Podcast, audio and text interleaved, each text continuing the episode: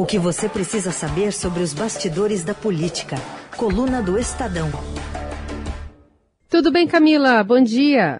Bom dia, Carol. Bom dia, Heisen. Bom dia, Bom ouvintes. Dia. Bom dia. Perguntar para Camila se ela, enfim, tem visto muitas pegadinhas de 1 de abril. Tem caído em algumas, Camila? Eu acho que boa parte da imprensa caiu ontem, né?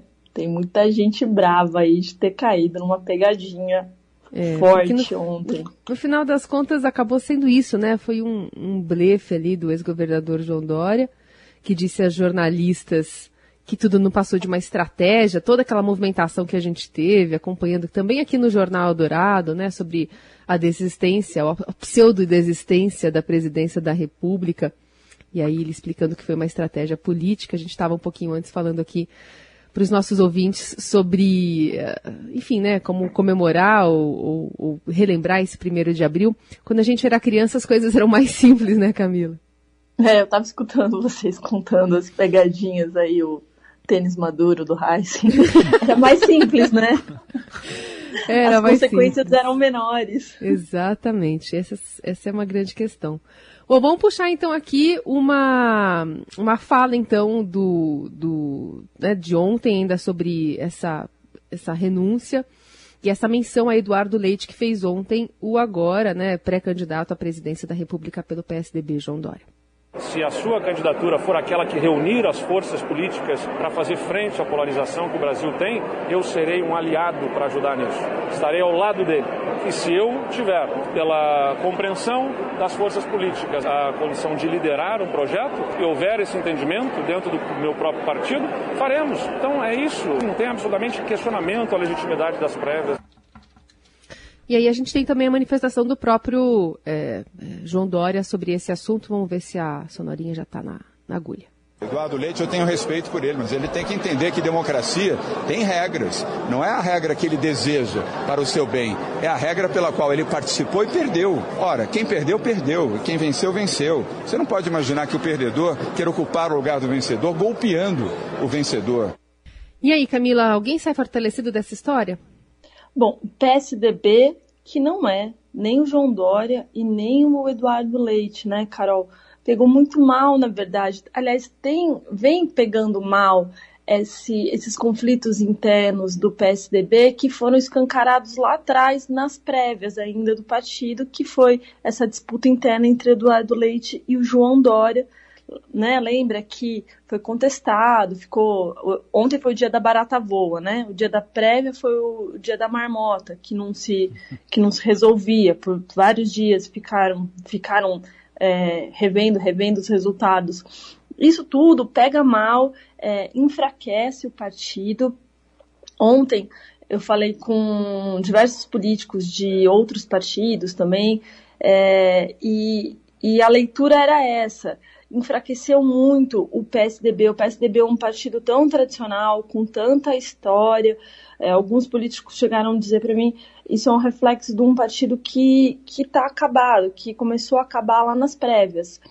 E, e pegou mal é, entre os políticos o movimento do Dória, né? Ainda mais depois, quando ele vai lá, depois da, da coletiva, que foi ontem à tarde, e fala para os jornalistas, admite que aquilo foi uma estratégia, essa história dele falar que ele ia desistir e, na verdade, era uma pegadinha para conseguir forçar o partido a, a divulgar, ter um documento que foi aquela carta que o Bruno Araújo soltou, o Bruno Araújo, presidente do PSDB, soltou ao longo do dia, é, assinando ali que o pré-candidato do PSDB era o, do, era o João Dória. O João Dória estava com receio de que ele ia entregar o governo do estado de São Paulo e o partido dele, o PSDB, não ia é, levar para frente a pré-candidatura de, dele à presidência da República, que eles iam dar o que ele classificou como golpe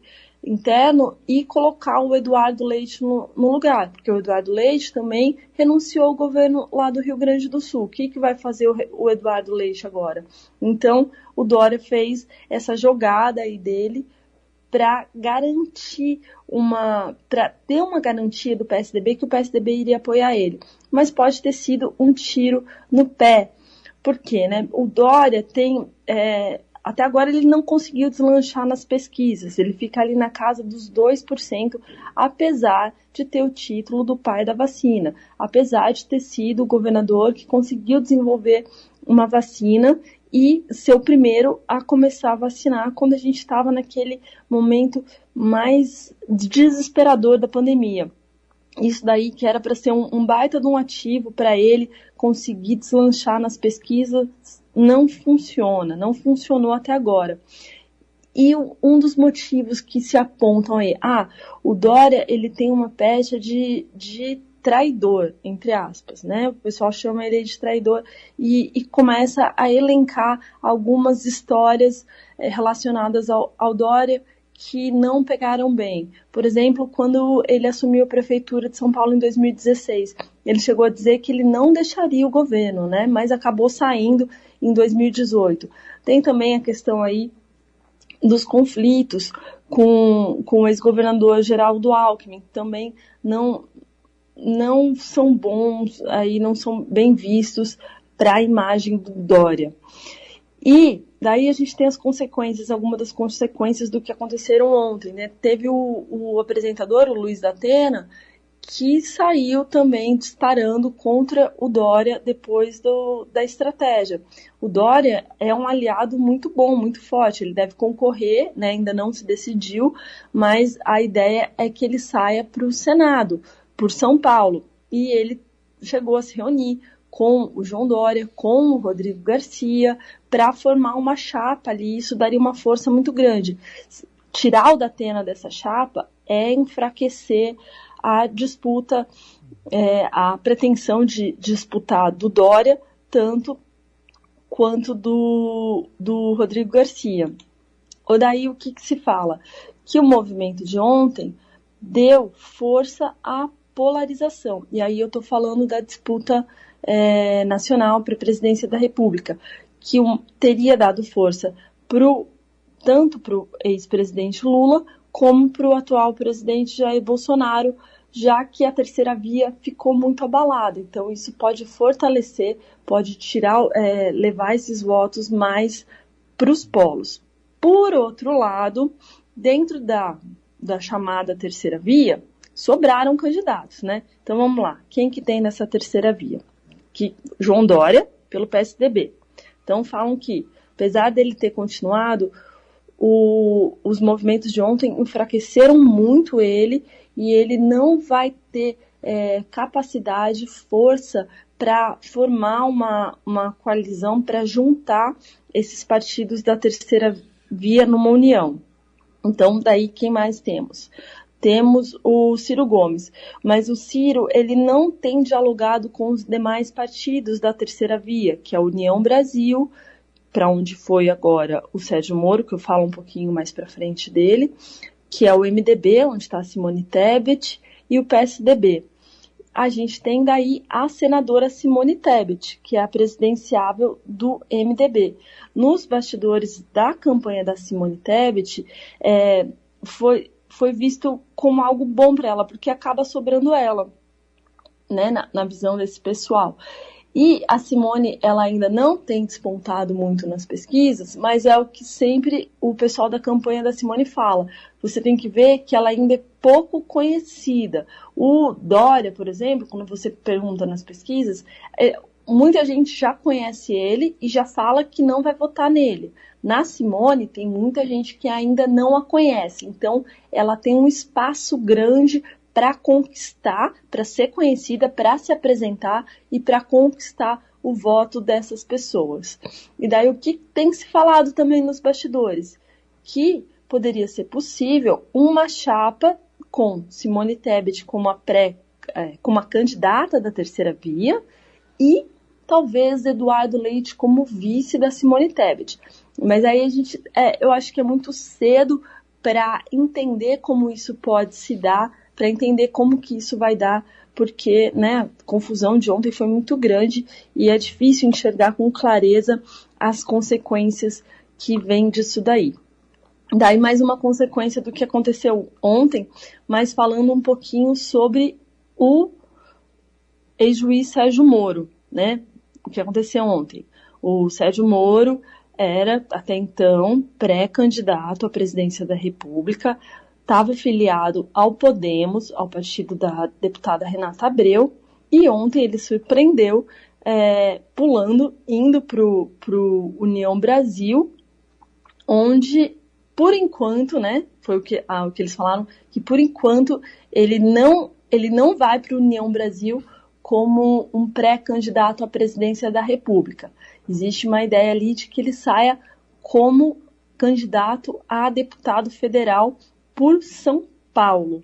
Ele, ele assinou a ficha de filiação ontem com o deputado Júnior Bozella, que é o, um, uma das lideranças do União Brasil e que desde sempre ele foi um grande entusiasta da, da campanha do Sérgio Moro. E existe uma possibilidade, tem uma ala pequena dentro do União Brasil que acha que é, mais para frente, dependendo das conversas, o Sérgio Moro ainda pode retomar a ideia de ser pré-candidato à presidência da República, mas é, é meio difícil isso acontecer. E para o União Brasil é muito vantajoso ter o Sérgio Moro como um candidato a deputado federal. Por quê? Vou explicar mais uma vez isso que é sempre é, interessante contar o porquê disso daí. Porque é o número de deputados federais eleitos por um partido que é, da, faz o cálculo da distribuição do fundo eleitoral, que é o dinheiro público para financiar as campanhas eleitorais, também é o que dá é, mais, mais porções do fundo partidário, que é aquela mesadinha de dinheiro público para o funcionamento do partido, e também tempo de TV. O Sérgio Moro, apesar de não ter grandes chances para disputar a presidência da República e ganhar, como mostram as pesquisas até agora, ele deve fazer uma boa quantidade de votos, sim, para a Câmara Federal. E, dependendo do número de votos que ele faz, ele puxa outros deputados. Né? Existe um fazer uma, um, um cálculo bem de padaria que é, em São Paulo, no estado de São Paulo, né, a cada 200 mil votos, o, você consegue eleger alguém. Então, se o Sérgio Moro faz um milhão de votos para deputado federal em São Paulo, ele consegue puxar aí quatro, cinco deputados para a União Brasil com ele e engorda a bancada do União Brasil. E é muito interessante para o partido isso. Daí, então, voltando agora, uma das consequências do Moro ter saído do Podemos. O Podemos é, começou já a se movimentar, já no dia de ontem, para então, já que ele não vai ter Sérgio Moro, em São Paulo o Podemos pode correr e apoiar a candidatura do agora ex-ministro da Infraestrutura, Tarcísio de Freitas, que está no Republicanos, que saiu do governo ontem, deixou o cargo de ministro para concorrer ao governo do estado de São Paulo. O Podemos lá atrás tinha uh, a ideia, ou pelo menos estava sendo estudado ali, de lançar o deputado estadual Arthur Duval como pré-candidato ao governo de São Paulo. Mas daí, né, o Arthur Duval se envolveu naquela, naquela questão, aqueles áudios sexistas horrorosos sobre as vítimas da guerra, que ele esteve lá na fronteira da Ucrânia, acabou desistindo de concorrer ao, ao governo de São Paulo e agora deve se filiar à União União Brasil. Então, Podemos ficou livre, pelo menos aí no estado de São Paulo, para apoiar outro candidato. E tem um pessoal ali negociando para apoiar a candidatura do Tarcísio de Freitas e talvez ter inclusive um vice do Podemos na, na chapa do Tarcísio de Freitas, que seria o Igor Soares, que é o prefeito de Itapevi. Então, ele, o Podemos entraria num palanque bolsonarista no governo de São Paulo. Essa é uma das ideias e essa é uma das consequências de toda a confusão que aconteceu ontem. Mas devemos ter outras consequências, outras movimentações e outros é, reencaixes aí no xadrez político nacional a partir do dia da barata boa de ontem, Carol com a Camila Turtelli agora para falar dessa troca de 10 ministros no governo Bolsonaro. Saiu no Diário Oficial, teve cerimônia ontem lá no Palácio Planalto. São ministros que se afastaram para disputar as eleições, só que durante a semana teve muito embate entre os partidos e o Palácio Planalto. As siglas do Centrão, especialmente, queriam emplacar nomes ah, ah, para as pastas com cofres mais gordos. O caso do Ministério do Desenvolvimento Regional, de lá saiu o Rogério Marinho, é, e queriam isso para ter a garantia de emendas de relator lá do orçamento secreto, garantias de que serão pagas. Bom, Camila, dessas movimentações, o que, que aconteceu de fato? Sobrou alguma coisa aí para o Centrão ou não? Sobrou pouco, viu, Heisen? Teve esse, essa queda de braço, né? O pessoal dos partidos, os políticos, eles queriam indicar os nomes para os ministros que estão saindo, né? Desses 10 ministros. Para eles co conseguirem colocar um nome que eles tivessem a garantia de que essa pessoa, de que esse novo ministro fosse pagar as emendas de relator. Tem, o governo pode liberar aí, são bilhões, né? Tem bilhões de, de emendas que ainda não foram liberadas e o governo pode liberar, pode pagar até três meses antes das eleições. E é muito importante isso daí para os deputados, para os candidatos, porque eles usam para fazer aquele outdoor, né? Mandei 3 milhões aqui para minha cidade para reformar a creche, para comprar um trator, e daí vai lá, coloca um outdoor. Então é muito importante isso, é, essas emendas para eles nessa época do ano principalmente. Mas é o que, que aconteceu? É, essa, quem ganhou essa queda de braço aí foi de fato o presidente Bolsonaro. Ele, inclusive, ele falou isso no, no, no ontem na cerimônia que teve no Palácio do Planalto para troca dos ministros. Ele falou que teve muita gente querendo é, interferir, se meter, indicar os nomes, mas que ele deixou nas mãos dos ministros e os ministros acabaram quase que em todas, todos ali, acho, acho que todos, na verdade, indicando o secretário executivo, né, o número dois da pasta de cada ministério. Então, é, não teve muito espaço para o Centrão fazer essas indicações e acabaram ficando ali os números do, número dois de cada ministério mesmo. Agora, é, foi bem interessante essa cerimônia de troca de ministros ontem no, no Palácio do Planalto, né, Heisen?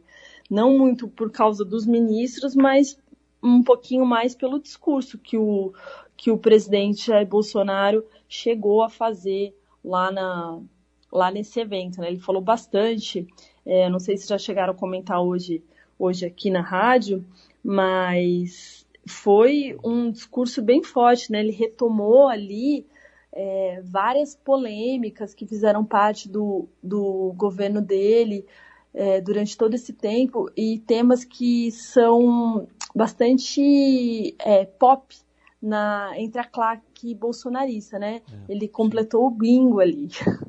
Ele falou, teve ódio à ditadura militar, né? Ele fez elogios a esse período terrível é, da história do país. Ele falou, voltou a falar sobre ivermectina e cloroquina, que são medicamentos com ineficácia comprovada contra a Covid. Falou, colocou em dúvida a segurança da urna eletrônica, atacou os ministros do, do STF e também é, demonstrou ali apoio ao deputado Daniel Silveira, que estava lá nessa cerimônia no Palácio do Planalto, sentado na primeira fila. É. descumprindo a ordem do Supremo naquele momento até então, que era de ir para a polícia para colocar, recolocar a tornozeleira eletrônica dele. Então, acho que assim, o evento de ontem, dessa troca de ministros, chamou muito mais atenção pelo discurso do presidente Bolsonaro do que pela troca de ministros em si. Camila, falando também de um participante dessa cerimônia, o deputado Daniel Silveira, que no final das contas cedeu aquela queda de braço né, é, com o ministro Alexandre de Moraes, colocou a tornozeleira com medo de pesar no bolso, multa de 15 mil reais, outras sanções mas não sem chamar o ministro de medíocre. Vamos ouvir um trecho. Mais uma vez, o ministro Alexandre de Moraes, o sujeito medíocre que desonra o STF, adotou medidas protetivas contra este parlamentar. Acontece que monocraticamente e por força própria do judiciário isso não cabe. O artigo 319 CPP trata de medidas cautelares diversas da prisão, só se aplica por força própria do judiciário se atrapalhar direta ou indiretamente o livre exercício do mandato parlamentar, tem que passar pelo crivo da casa obrigatoriamente, isso é regra constitucional. Queria te ouvir, Camila, porque ontem o presidente Bolsonaro até fez menção, né, durante a sua fala, ao Silveira, que estava presente nessa cerimônia. Eh, como é que essa disputa entre o deputado e o ministro chega a afetar a relação institucional entre Congresso e Supremo? Afeta bastante, viu, Carol? Ele ficou dias aí na Câmara desafiando a, a ordem do, do ministro Alexandre de Moraes, e daí isso provocou, é, gerou né, um embrólio ali com a Câmara, porque afinal de contas ele estava abrigado ali, né? Obrigou o presidente da Câmara, Arthur Lira, a se pronunciar. Ele falou que é, o ambiente da Câmara é, não é inviolável, mas ele também não podia fazer muita coisa. E ó, vou dizer, foi impressionante assim ontem. É, o Daniel Silveira circulando ali no, nesse evento no Palácio do Planalto, e sendo muito bem recebido por todo mundo que estava ali, o pessoal parando ele para fazer selfie com ele, é, os deputados da, da base do governo todos abraçando, fazendo rodinha, conversando ao pé do ouvido com o Daniel Silveira. Ele é, desceu ali na rampa, falando bastante com o secretário de Cultura, Mário Frias, é, teve aperto de mão com o Jorge Oliveira, do TCU como eu disse já antes, sentou na primeira fileira e estava andando todo pimpão ali dentro do Palácio do Planalto. E naquele momento, que era de manhã, né? Ele tá, o que, que ele estava falando para os aliados ali? Ele estava falando que ele aceitava colocar a tornozeleira, mas que ele não iria cumprir nem o horário, nem o local determinado pelo Alexandre de Moraes, que era ontem às 15 horas na, na Polícia Federal. E por que isso? Porque ele estava com medo de chegar lá e ser preso. Só que daí pesou no bolso, né? Essa multa aí de 15 mil reais, ele resolveu abaixar a cabeça e ir até lá colocar essa tornozeleira. Mas eu acho que o estrago aí já está feito, né? Fez, ele, foi isso também que deu força, impulsionou esse discurso do presidente Bolsonaro de reforçar os ataques ao Supremo ontem. O presidente Bolsonaro mandou um cala-boca, um cala-boca que estava claramente direcionado para os ministros do STF, é, que eu acho que é algo, no mínimo, deselegante aí, pode e grave, inclusive, né?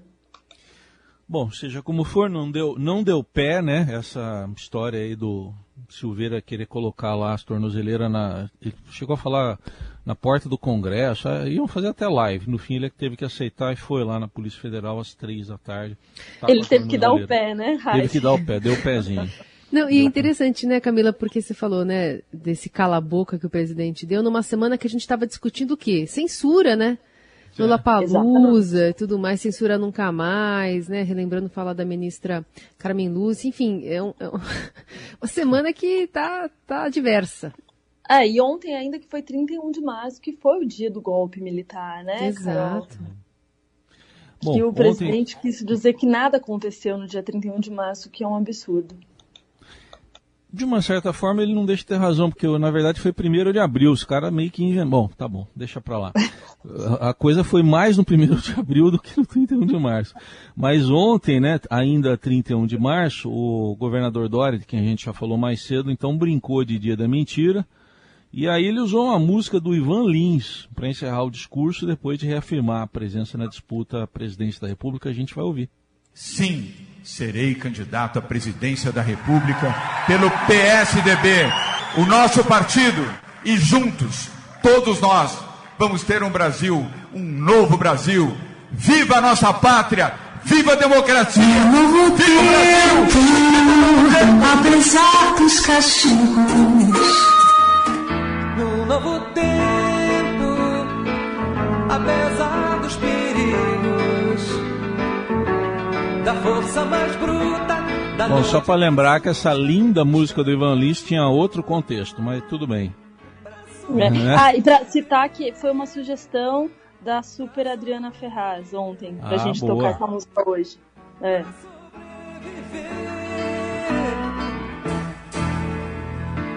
Pra que nossa esperança seja mais. Sem contar que eu não sei, né? Será que Ivan Lins autorizou o uso da música?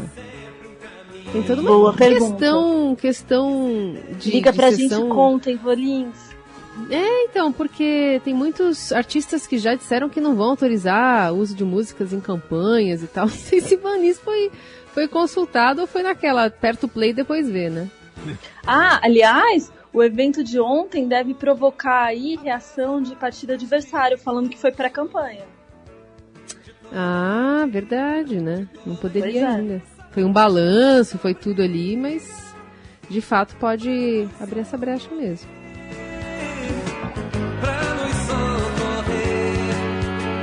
Muito bem, então é com o novo tempo que a gente se despede da Camila Turtelli nesta semana. E que semana! Um beijo, Camila! Um beijo, gente. Tchau, obrigada. Tchau, tchau.